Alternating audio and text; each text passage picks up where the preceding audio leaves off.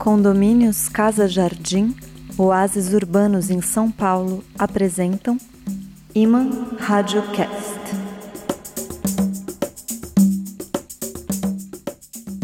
Alô, alô, radiomilimétricos da exatidão das artes, precisos áudios geômetras da beleza eletrodevotos da proporção áurea. O programa de hoje é para vocês que se inspiram em visões, mas aspiram o rigor. O poeta presente e o artista convidado deste episódio 15 manejam andamentos e compassos, esquadros e linguagens. São hábeis artífices, imbatíveis bambas, estetas do esmero, primeiros no primor. Sejam bem-vindas, sejam bem-vindos áudio amantes da eletropoesia. Eu sou Fábio Malavolha e vocês estão no Iman Radiocast, o mais infalível podcast do Velho Oeste. Iman Radiocast. E aqui vamos abrir um parênteses. Detalhe importante, já contado aqui: cada episódio deste podcast tem duas versões, duas edições diferentes. Uma, essa aqui, para plataformas de streaming e outra no site. Anotem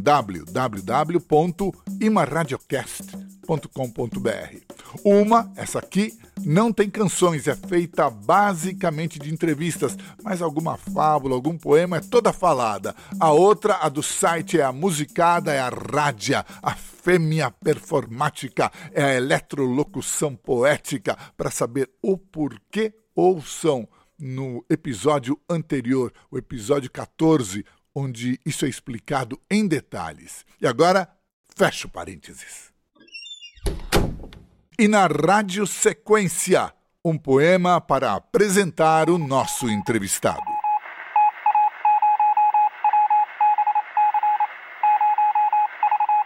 Os versos que nós vamos ouvir a seguir são muito curiosos. Seu autor é Robert Brinkhurst, nascido em Los Angeles, radicado no Canadá, na remota Quadra Island, a uns 170 quilômetros ao noroeste de Vancouver. Ele está hoje com 75 anos. A primeira curiosidade é que Brinkhurst, além de poeta, é um dos mais conceituados tipógrafos e designers de livros da América do Norte, o que não é pouco. E isso também indica uma queda pela exatidão, pelo esmero, porque você não pode ser um tipógrafo de excelência sem isso. E no poema que ouviremos, aparece no uso dos termos a mesma precisão anatômica de descrição de formas, a mesma exatidão de um tipógrafo. Esse é um ponto. Só que esse minucioso bisturi descritivo, digamos assim, é posto a serviço de uma visão irônica sobre o próprio ato de escrever. Então, entra um elemento de humor, como o próprio título do poema já antecipa, ao usar a palavra anedota. E esse é o segundo ponto. Mas essa piada de precisão cirúrgica revela-se, no final, como um artifício de delicadeza. Leva à solução poética do texto, que é o terceiro e último elemento dessa introdução. Guardem esses três pontos e confiram daqui a pouco se eles não se aplicam como uma luva ao nosso convidado. E por enquanto, divirtam-se ouvindo, de Robert Brinkhurst, o poema A Anedota da Lula.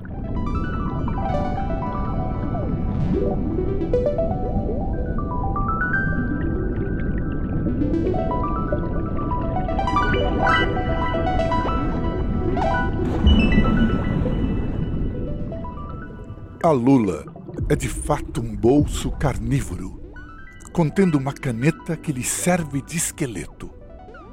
A lula é um dedo ereto ou um polegar que se opõe. A pena da lula é sua unha longa e escrupulosa que se esconde. A lula é um pássaro de bico pequeno que comeu sua única asa ou se empalou em suas próprias penas.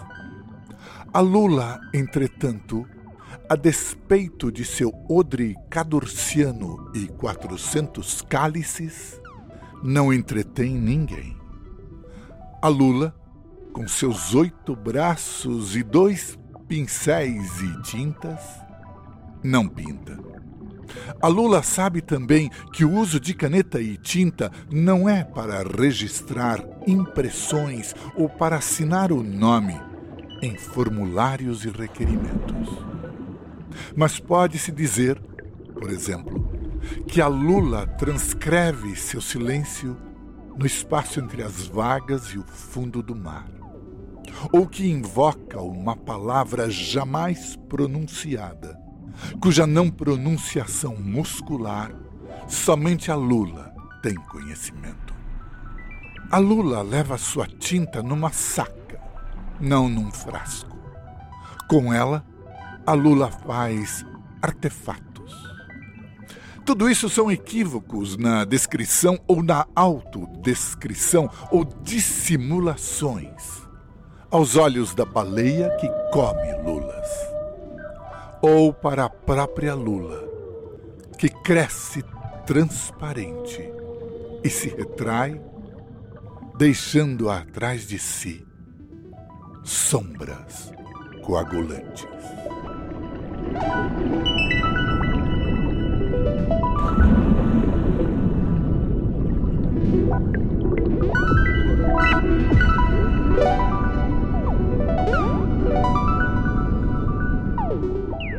E então, doce ouvidos, e essas palavras, deixando atrás de si sombras coagulantes. É maravilhoso. E a piada sutil sobre baleias que comem essas pintoras dos mares e acham todo esse papo um lero-lero. O poema é incrível. E a tradução do Ari Gonzalez Galvão é outro primor foi publicada em 1980 numa ótima coletânea Kingumbu, nova poesia norte-americana, que se encontra a preço de chepa na estante virtual. Mas o importante, rádio ouvidos, é que esse poema introduz ou antecipa de modo exato o perfil do nosso entrevistado. Vamos sintonizar na frequência desse cara agora.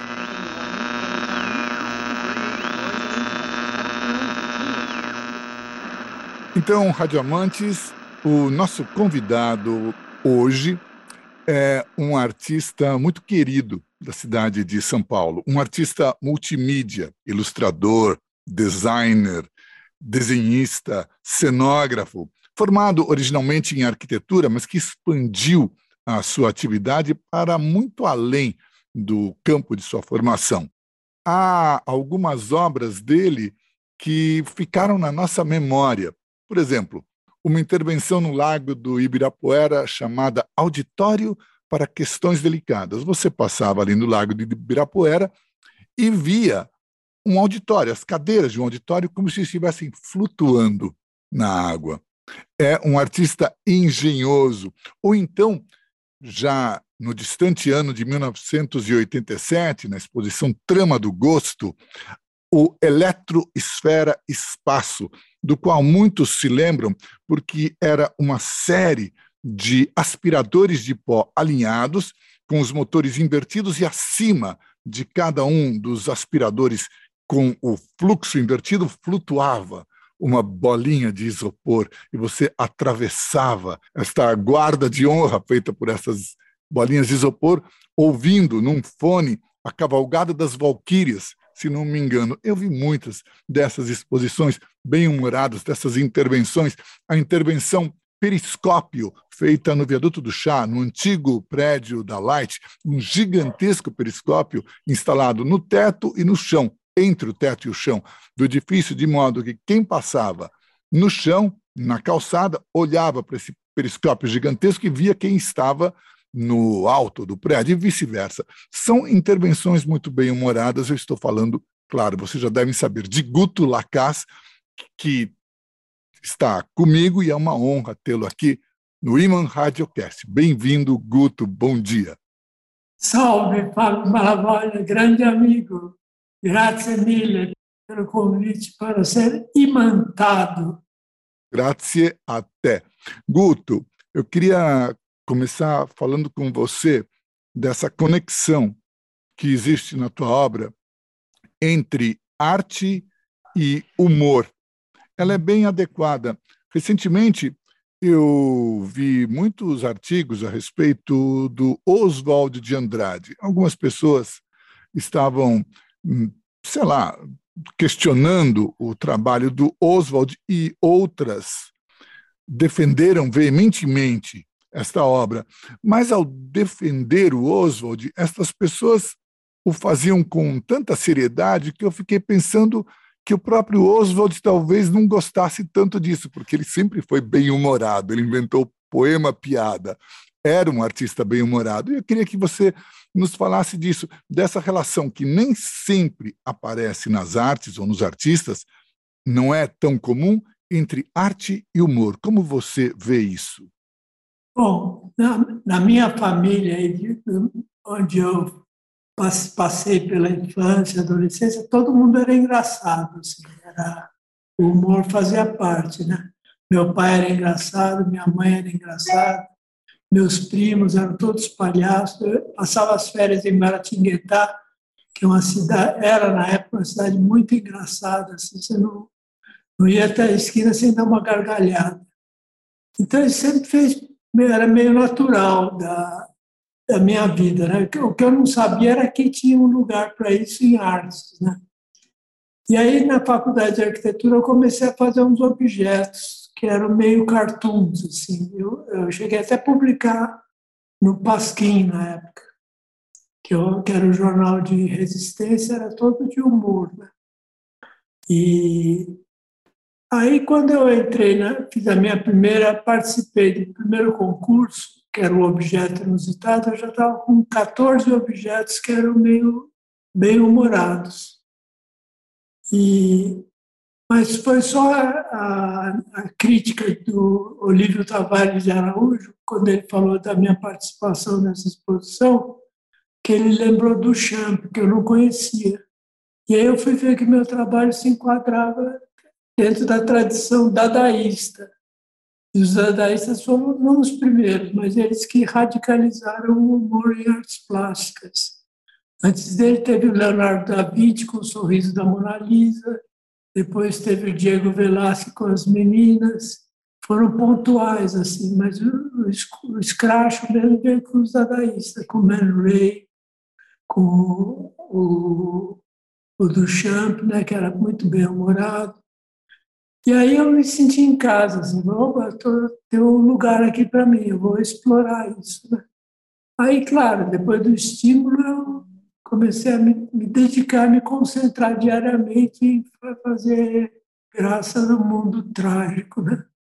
Porém, você falou uh, escrache. Eu não vejo você muito escrachado, eu vejo que você é muito detalhista nos teus trabalhos, nas tuas obras, elas envolvem muitas vezes um conhecimento de mecânica, um conhecimento técnico, científico muito apurado. Há um esmero no acabamento para que o resultado bem-humorado venha à tona. Então, isso mostra um outro lado teu, que é um lado meio de cientista, não é, Guto? É, eu queria ser cientista. Eu estudei eletrônica há quatro anos. Eu queria ser engenheiro eletrônico. Mas eu quebrei a cara porque eletrônica é física, né? Física é matemática. Então eu ficou no desejo, aí eu pulei para arquitetura, onde tudo, tudo era mais fácil. E, e, e para as artes plásticas foi mais fácil ainda. Né? Mas tinha que fazer isso, eu tinha que me dedicar e tinha que produzir né? peças competitivas no mercado, né? Que o mercado tem muita fera, né?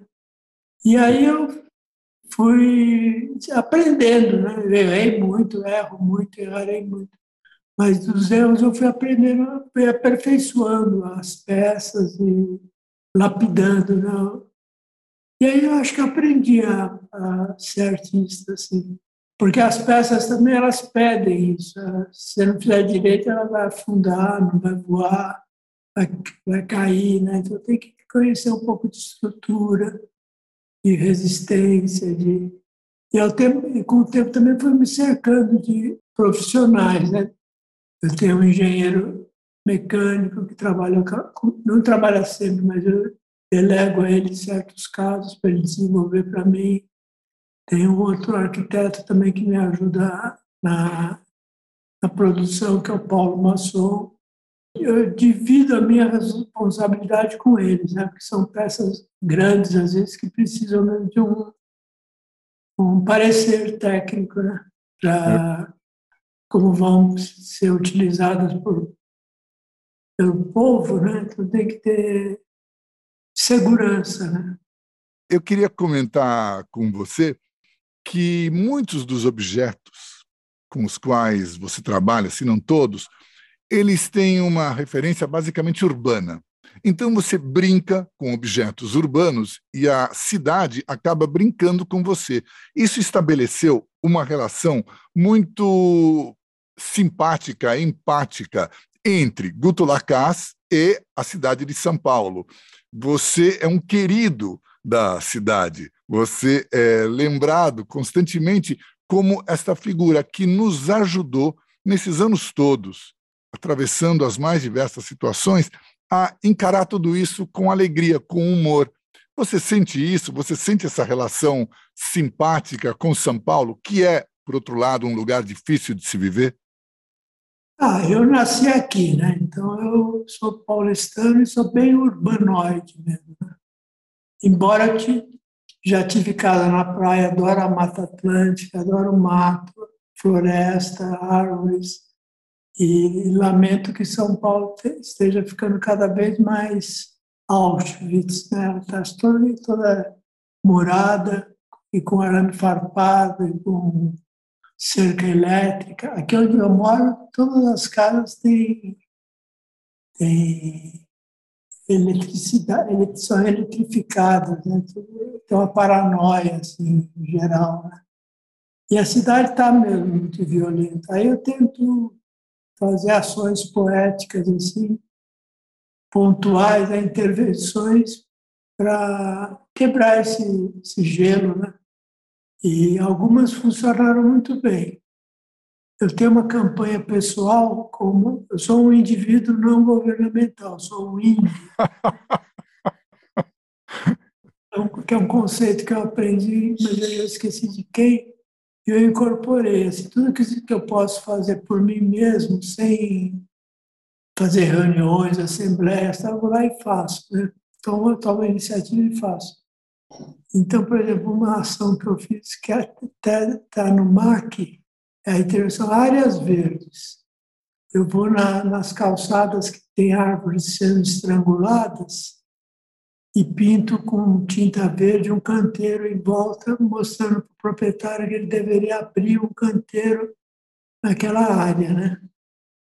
Que mais nas últimas tempestades mais de duas mil árvores caíram por ter o canteiro ter a árvore estrangulada por cimento.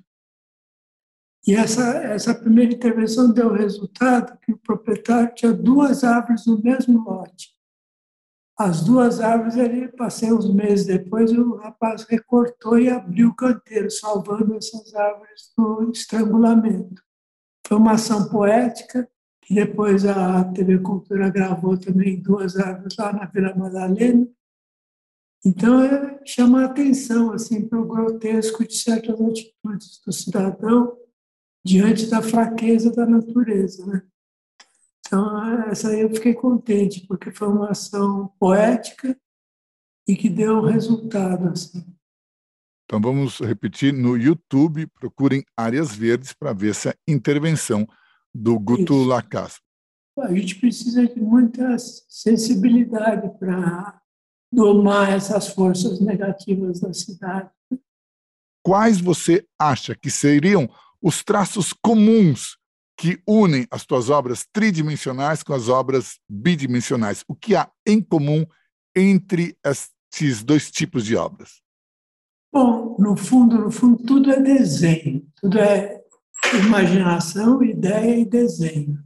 Aí o desenho pode ser se resolver nele mesmo, né, no bidimensional. Quando eu faço uma ilustração, é nanquim no papel, então não tem, não foge muito disso, é uma escola tradicionalíssima. Mas como eu sou arquiteto, eu gosto de espaço, eu gosto de 3D, de tridimensionalizar. Então é quando eu posso, né? quando a mídia pede, quando o convite pede, eu vou para o 3D, vou para o espaço. E aí o que tem em comum é o desenho, né? porque a origem de tudo está é, tá no, no 2D. Então, tudo é desenho, tem que escapar do desenho. Desenho é a instituição mais forte que tem no mundo, é ele que designa a forma das coisas. Né? Eu me diferencio de você por nossos desenhos serem diferentes. Né? A, aí a, a, tua casa tem uma tesoura de madeira que também é um desenho. Então a gente está. A gente não escapa do desenho. Né? Toda, toda a natureza tem, desenho, tem um desenho. Então, o desenho é muito importante como, como instrumento de imaginação e de representação. Você se considera basicamente um desenhista, fundamentalmente um desenhista? É, eu não sou desenhista, eu engano com desenho. Faço o que. Seu irmão é um livro de desenho, né? Eu engano, né? Eu, eu, eu, sei os meus limites. O meu desenho me basta, assim, eu, porque eu quero fazer ele, ele ele aguenta, mas eu acho que os, grandes desenhistas estão nos quadrinhos, assim, eles que conseguem fa fazer milagres, assim, né? Já que você falou em grandes desenhistas, quadrinistas, quais são os teus artistas referenciais? Quem são os teus parentes artísticos, a teu ver, quem são os teus, não sei se essa palavra se adequa, os teus ídolos, quem você gosta?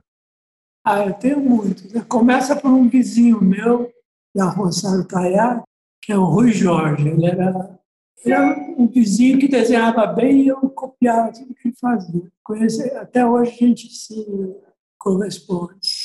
Ele foi o primeiro mestre, assim, até hoje eu tenho os desenhos dele. E ele desenhava muito bem letras também.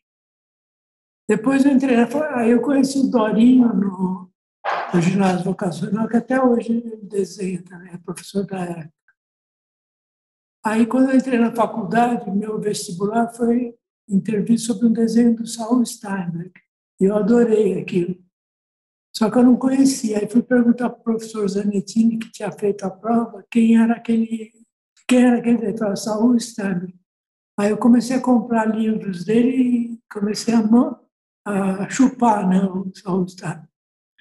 Aí naquela época tinha o Pasquim, então eu copiei muito Jaguar, Ziraldo, o que mais tinha? Monte Santiago, os cartunistas da época. Né. Aí depois eu entrei em artes, aí entrei em artes plásticas e conheci o Dude Maia Rosa, que tem um desenho fudido. Assim. Comecei a copiar o Dude. Comprei uma pintura dele e comecei a copiar Aí tinha o Baravelli, né, que é meu amigo até hoje, né, que desenha muito bem, o Walter Owen. Aí, dentro da história da arte, tem uma infinidade. Né? Você... Mas são esses assim, os, os básicos. Né? Você acabou se tornando também um colecionador de arte, Guto?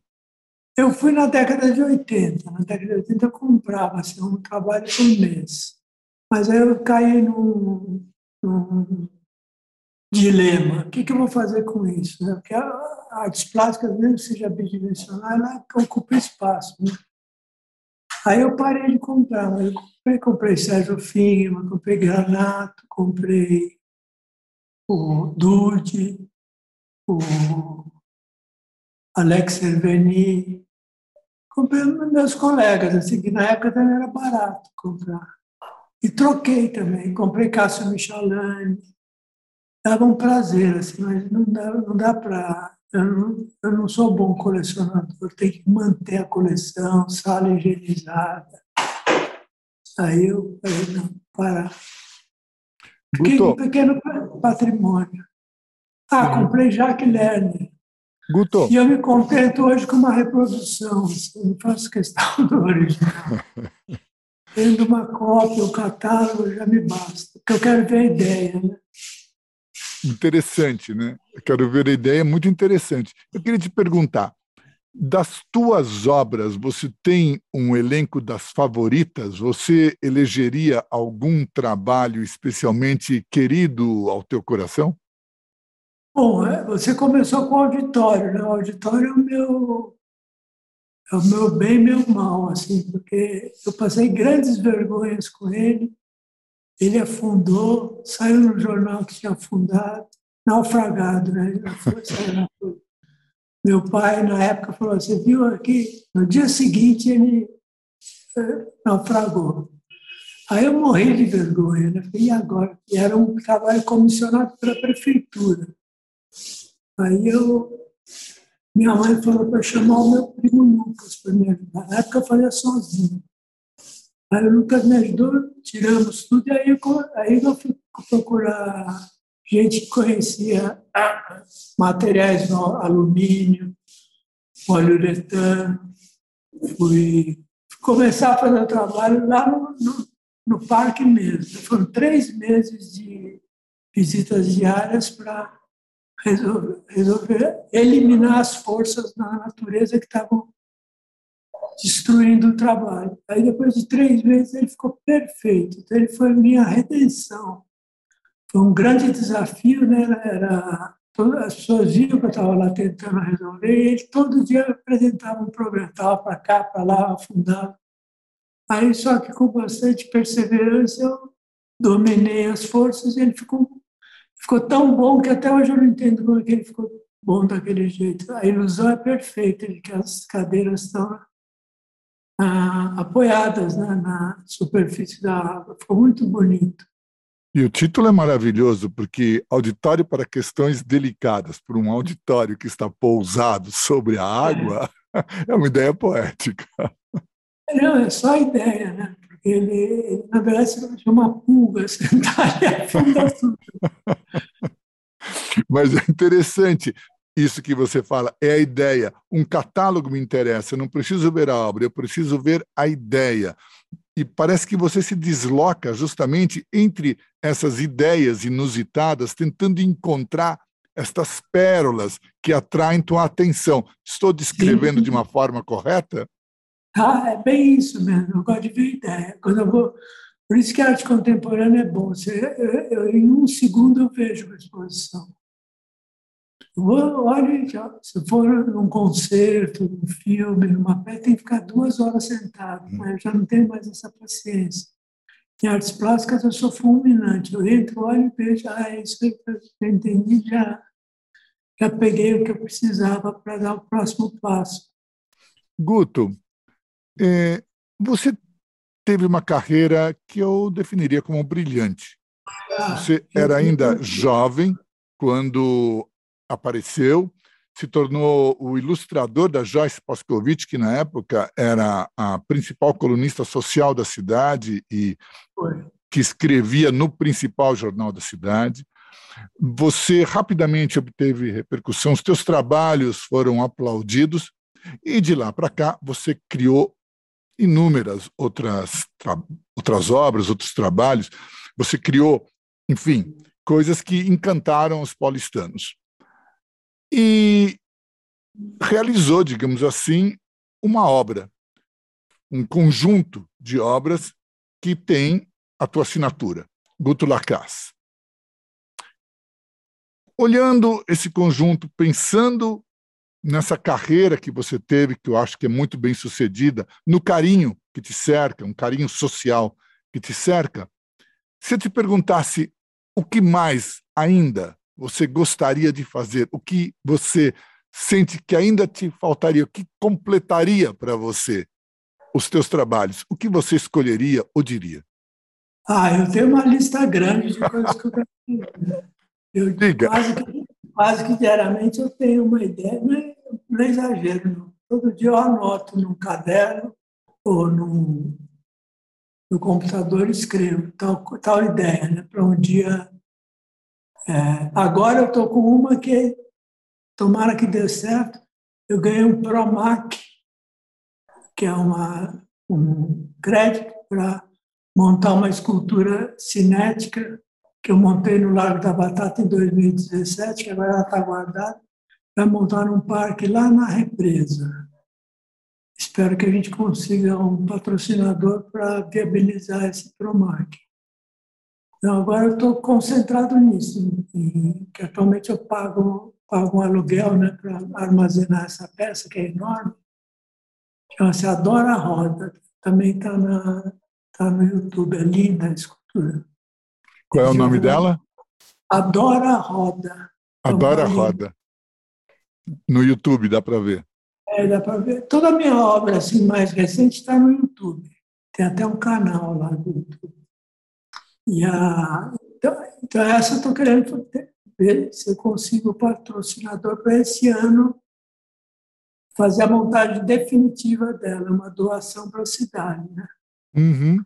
E pelo que você conta, dessa anotação que você faz de novas ideias diariamente, eu deduzo que você também tem um aspecto metódico no teu trabalho. Você tem método, rotina. É isso, Guto? É, isso eu descobri bem cedo, quando eu entrei em artes plásticas nesse concurso.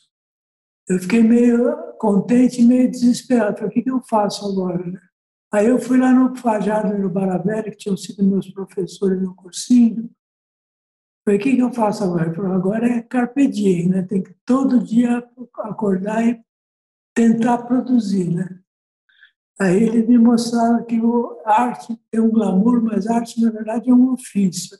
Igual marceneiro, encanador, ele tem que acordar e fazer, fazer, errar, errar, errar. Investir, né? pegar o dinheiro que você ia trocar de carro, você fala, não vou trocar de carro, vou fazer essa nova peça. Então, eu aprendi cedo, assim, que tinha que... E depois eu estava vendo que eu estava no mercado, o mercado é competitivo, eu tinha que produzir coisas diferentes dos colegas e com a mesma qualidade, com a mesma qualidade superior para se extinguir, né? Uhum. Então eu virei, aí eu adotei um método que na verdade é clássico, né? Que é fazer a anotação, depois o desenvolvimento, depois um, dependendo do que for, faz um modelo em escala, que é a maquete, né? Aí depois, se der certo, você edifica aquilo numa escala determinada. Que é tudo que todo mundo faz, na verdade. Eu não, meu método é cópia dos mestres. Né? Guto, nós poderíamos dizer, não sei se você concordaria, que, na verdade, embora você seja um artista que trabalha com elementos modernos, contemporâneos, na verdade, por trás desses elementos, você é, digamos assim, um artista clássico, um artista tradicional? É bem isso. Eu, eu, eu, na minha petulância, eu me inscrevo dentro de tradições das artes plásticas. Estou dentro da tradição dadaísta, dentro da tradição concretista, dentro da tradição construtivista, dentro da tradição até pictórica de alguns mestres, eu me dou um jeitinho e me encaixo. E isso me dá um conforto, porque você sente que no passado, você fala, como é que esses caras há 100 anos atrás fizeram essas coisas, né, que eu acho que eu estou fazendo agora. Né? Então, isso, isso, te dá um conforto, me sinto neto deles, assim, né? ou bisneto em artes plásticas tem muito papo cabeça, né, de referências, de as pessoas querem saber como você fez, né? quais são os seus mestres, querem saber a tua, tua árvore né, genealógica, artística. Aí, se você fala certos nomes assim, isso conta ponto né? na, na prova final. Né? Eu vivo referenciando. Né? Então, Guto, eu acho que nós podemos dizer também, visto que você é esse artista que movimenta os elementos contemporâneos, mas ao mesmo tempo atualiza essas tradições, acho que podemos dizer, sem falso elogio, que você é um tesouro na cidade de São Paulo. Você mesmo se criou como um tesouro, um tesouro nosso, porque você nos beneficiou, como eu disse no começo, muitas vezes com esse humor que você distribuiu em exposições, em intervenções, em performances, em ilustrações.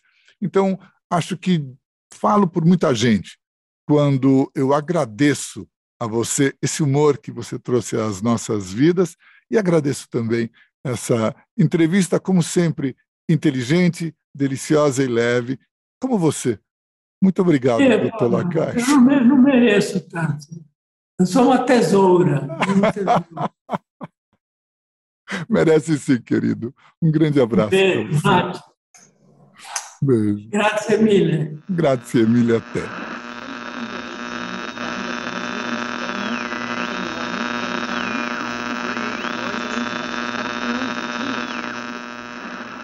Eu não disse, meus áudio cúmplices, que a poesia de Robert Bringhurst tinha a ver com as artes do Guto Lacais? Primeiro, o humor. Por baixo dele, a precisão do design ou descrição das formas que faz o artefato ou o poema funcionar e te faz sorrir. E tudo isso velando uma poesia profunda, um olhar luminoso e libertador sobre esse mundo enlouquecido, o olhar dos artistas, o olhar dos que não esquecem a criança em algum porta-mala do passado. E aqui vai terminando essa audioviagem. Na nossa espaçonave radioperformática só existe um lema: amem-se, terráqueos. Façamos a antitorre de Babel criando uma só linguagem. Que o espelho do ego se trinque, que possa a pantera ser pink. A rádio, sua boca, o drink. Pedimos que espalhe esse link.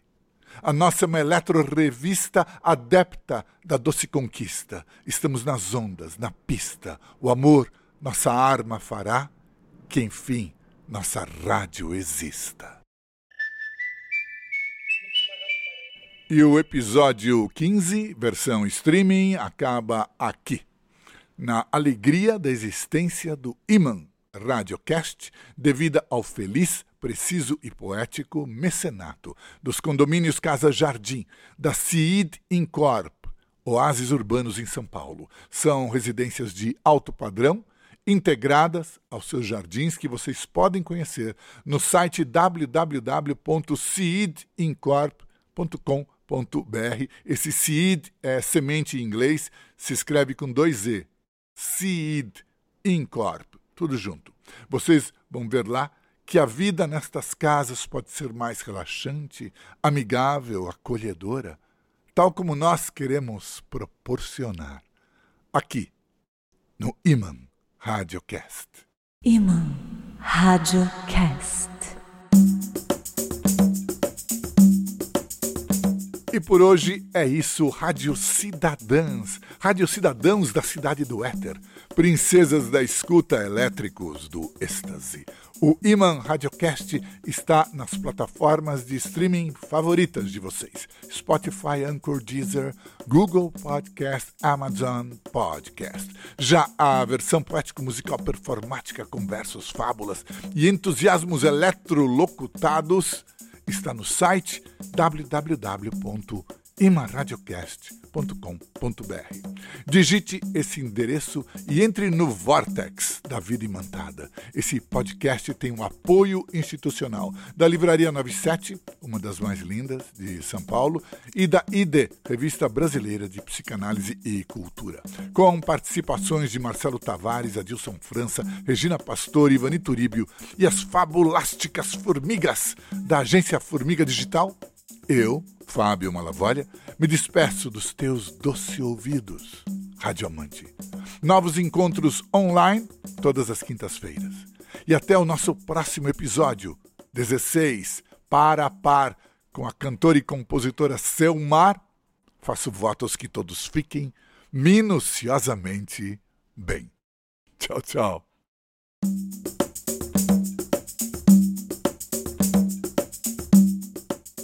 Condomínios Casa Jardim, oásis urbanos em São Paulo, apresentaram Iman Radiocast.